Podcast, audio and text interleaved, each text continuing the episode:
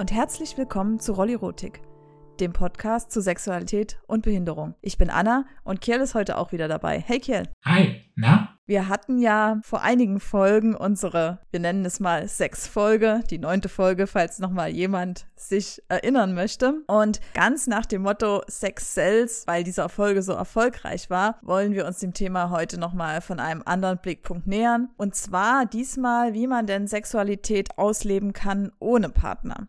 Da kommen einem sicher gleich verschiedene Möglichkeiten in den Sinn. Als erstes würden mir da Pornos und Selbstbefriedigung einfallen. Naja, Pornofilme schauen, das ist ja so ein Klischee, das häufig mit Männern assoziiert wird. Ist denn das bei dir, Anna? Schaust du Pornos? Ja, wie man es nimmt. Also ich schaue keine klassischen Pornos, also nicht das, was man klassisch unter Pornos verstehen würde. Auch keine, in denen es Männer mit Behinderung gibt. Ehrlich gesagt weiß ich auch gar nicht, ob sowas existiert. Wahrscheinlich existiert sowas. Irgendwie gibt es ja alles. Das liegt vor allem daran, dass für mich dieses vorrangig Sexuelle gar nicht so sehr im eigentlichen sexuellen Akt liegt, sondern eher in Alltagssituationen, die ja in Pornos eher selten dargestellt werden. Ich schaue also schon Clips, Filmchen, wie auch immer man das bezeichnen möchte, die für mich sozusagen den Status haben von Pornos. Allerdings sind, wie gesagt, in den allermeisten Fällen dort gar keine sexuellen Inhalte zu sehen. Was dort aber zu sehen ist, Alltagssituation, eben die Menschen. Also diese Inhalte sind für mich schon erregend und auch vollkommen ausreichend, sodass ich mich so gesehen nicht für klassische Pornos interessiere. Naja, da kann ich mir vorstellen, dass es da wirklich auf sehr vielen Videoplattformen potenziell entsprechendes Material gibt, was du dann interessant findest. Also jetzt gerade auf Videoplattformen, die eben dann auf normale Videos, Alltagssituationen spezialisiert sind. Ich denke da vor allem YouTube oder gibt ja auch noch weitere Vimeo und so weiter. Wir hatten dazu, glaube ich, schon einmal gesprochen, aber vielleicht kannst du es nochmal jetzt in diesem Kontext erklären. Spielen für dich da Hilfsmittel eine Rolle? Also Rollstuhl, Krücken, Personenlifter. Das spielt für mich eigentlich keine Rolle. Wenn sie jetzt natürlich im Kontext vorkommen, weil diese Person, die da zu sehen ist, das eben benutzt, dann ist es schon okay. Aber ich würde jetzt nicht sagen, dass ich das brauche, um sexuelle Gefühle hervorzurufen. Und ohne Menschen dazu sind sie für mich jetzt auch doch ziemlich uninteressant. Aber jetzt, nachdem ich hier schon so frei heraus erzählt habe, mal zu dir, Kiel, wie ist das? Schaust du Pornos? Und falls ja, ich will dir das nicht unterstellen, aber falls ja, wie ist es für dich, dort vor allem nicht behinderte Personen zu sehen, die ja wahrscheinlich in den meisten Fällen irgendwelche Sachen tun, die für dich jetzt körperlich gar nicht unbedingt so möglich wären oder realistisch wären? Fühlst du dich da irgendwie schlecht repräsentiert? Ja, naja, also erstmal erfülle ich, glaube ich, das erwähnte Klischee ganz gut, wobei meine Vorlieben da eher recht klassisch sind. Also glaube nicht, dass ich da auf YouTube Dinge finden werde, die mich in einem sexuellen Kontext jetzt besonders interessieren würden. Zu deiner Frage, wie das ist, dass da viele nichtbehinderte Personen zu sehen sind. Ich glaube, bei mir ist das so ein Dissoziationsmechanismus, würde ich mal sagen. Also ich kann mich auch mit für mich körperlich unmöglichen Situationen jetzt schon verbinden und empfinde da dann auch irgendwie sexuelle Erregung, sexuelle Gedanken. Ja, also so denke ich, ist das für mich jetzt gar nicht so eine Sache, mit der ich mich bisher so groß auseinandergesetzt habe oder über die ich bisher so groß nachgedacht habe. Ich finde das so oder so erregend und kann mich da durchaus auch in diese Situation hineinversetzen. Du hast es vorhin in einem Nebensatz gesagt, die Frage, ob es auch entsprechend sexuelle Filme mit Menschen mit Behinderungen gibt. Und tatsächlich bin ich mir ziemlich sicher, dass ich sowas schon mal auf der einen oder anderen Pornoplattform gesehen habe. Und würdest du dir sowas dann anschauen? Nein, ich glaube nicht. Das ist jetzt nicht originär etwas, wonach ich jetzt suchen würde oder ein spezielles Interesse habe. Auch die meisten anderen Männer suchen jetzt nicht ausschließlich Filme, in denen die Darsteller jetzt alle persönlichen Eigenschaften teilen. Ich versuche es jetzt vielleicht mal mit so einer etwas schiefen Analogie. Also fühlen sich jetzt Männer mit Drachentattoo schlecht repräsentiert, weil der männliche Darsteller in der Regel keins hat ich muss ehrlich sagen, so dieses Thema Repräsentanz finde ich persönlich so ein bisschen verkopft für Pornos, wo es ja doch eher um, ich sag mal, niedere Instinkte geht. Ja, wobei man sich jetzt so ein Tattoo meist selbst ausgesucht hat, die Behinderung in den meisten Fällen eher nicht. Aber ja, ich verstehe deinen Punkt. Ich habe deine Frage vor allem so verstanden, dass es um die Identifikation mit der Figur oder der Szene geht. Und da kann ich sagen, ich kann das ziemlich gut. Und ich vermute mal die meisten anderen Pornokonsumenten auch der eigene Körper sieht ja dann doch in den meisten Fällen nicht so aus wie der im Film. Ganz so glänzend und makellos sind, glaube ich, die wenigsten von uns. Ich glaube, das gilt auch sicher für den überwiegenden Teil der Nichtbehinderten. Jetzt habe ich aber noch mal eine Frage. Die Menschen, die du dir außerhalb von Pornoseiten ansiehst, wissen das ja in der Regel nicht, dass das jetzt für dich eine sexuelle Situation ist oder dass sich das jetzt gerade anregt. Denkst du da manchmal darüber nach? Ja, stimmt. Also die Videos sind sicher nicht für sexuelle Zwecke entstanden und diejenigen, die das hochladen oder diese Videos machen, denken da in den meisten Fällen sicher auch nicht dran, dass sie für sexuelle Zwecke genutzt werden könnten. Und ich muss sagen, damit fühle ich mich schon manchmal nicht so wohl. Ich denke, moralisch ist das vielleicht nicht ganz so ohne.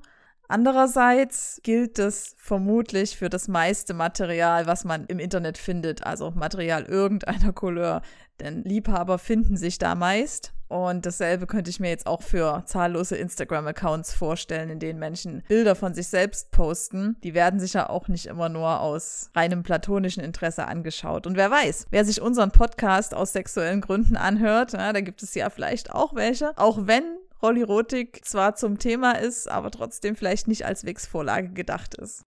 naja, selbst wenn, ich würde argumentieren, dass das die Personen dann ja nicht weiter betrifft. Also solange es jetzt dabei bleibt, dass es ohne das Wissen dieser Person und wirklich ohne jede Interaktion passiert, dann kann es demjenigen ja auch wirklich gleichgültig sein.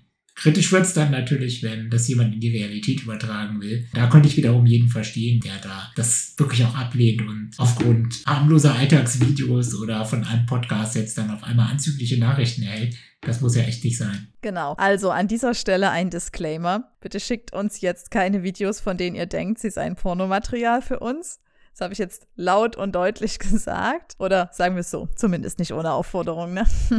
Wir freuen uns natürlich trotzdem über eure niveauvollen Zuschriften. Ich stelle mir das jetzt ganz unterhaltsam vor, Anna. Du könntest mit deinen Vorlieben ja quasi mitten in der Öffentlichkeit oder im Beisein von Freunden oder Familie äh, in Anführungsstrichen Pornos sehen. Die wissen ja gar nicht, was da los ist. Ja, dass es lustig ist, ist aber vielleicht jetzt wirklich eine reine Theorie.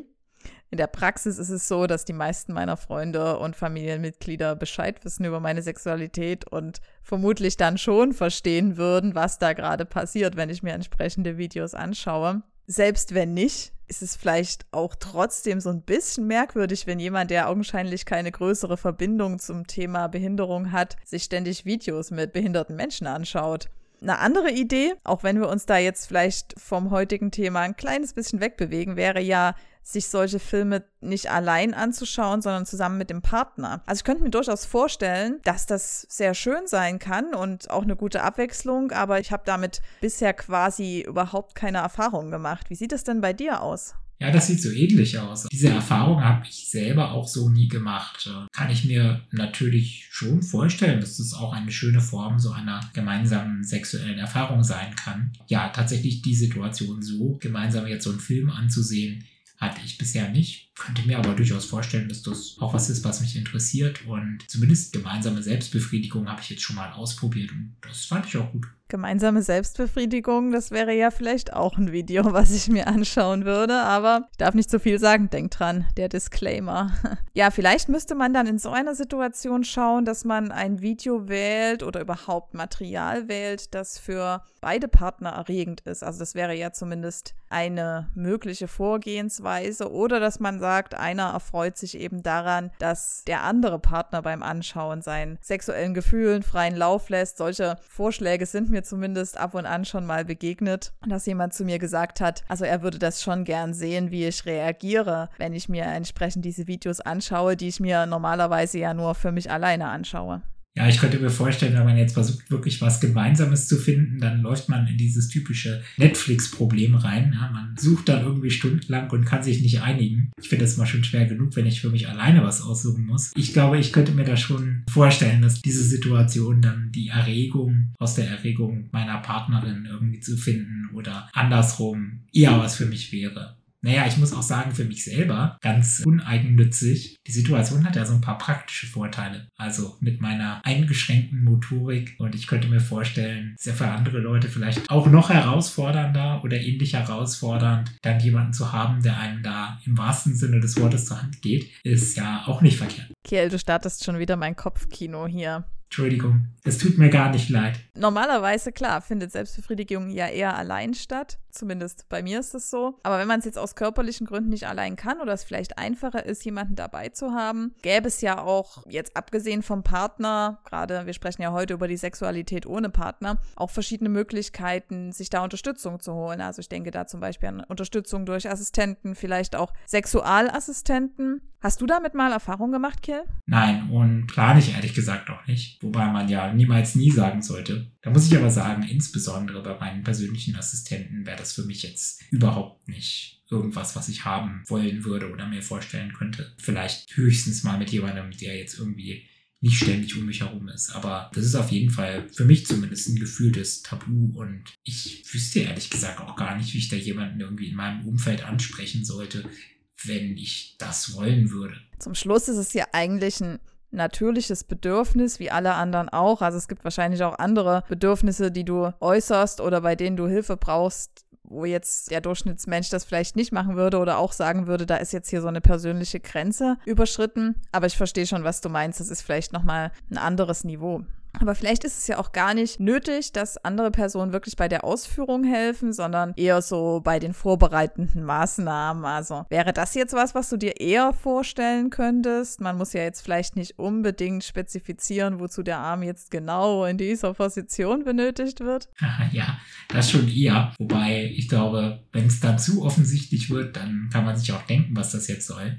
Naja, aber zum Glück ist das jetzt irgendwie kein so riesengroßes Thema für mich. Vielleicht aber an der Stelle mal eine kleine Anekdote. Ich habe mal auf FatLife, das ist so eine Art Facebook für selbsterklärte BDSMler, Fetischisten, mich mit einer Frau unterhalten, die sich explizit gewünscht hat, Behinderten bei der Selbstbefriedigung zu helfen. Naja, wir hatten dann so einen kleinen Nachrichtenaustausch und es hat mir nochmal vor Augen geführt, dass tatsächlich Leute ganz, ganz unterschiedliche Vorlieben haben und ich mir jetzt durchaus vorstellen könnte, wenn Leute in so einer Situation sind, dass das eben wirklich nicht alleine klappt, dass es dann vielleicht auch ganz spannend ist, jemanden zu finden, der von sich sagt, oh, ich würde da gerne helfen, ich fände das total schön und es würde mich selber auch in irgendeiner Form unter Weise befriedigen. Interessiert dich sowas auch, Anna? Ist natürlich jetzt spannend zu erfahren, ob diejenige das auch so aus Dev-Gründen oder aus Gründen, dass sie sich halt sexuell für Menschen mit Behinderung interessiert, gesagt hat oder ob es da andere Gründe dahinter stehen. Grundsätzlich würde ich sagen, könnte ich mir das schon vorstellen, aber ich glaube dann eigentlich ausschließlich im Kontext gemeinsam gelebter Sexualität. Eher nicht so als Dienstleistung. Ich weiß nicht, ob das jetzt so gemeint war,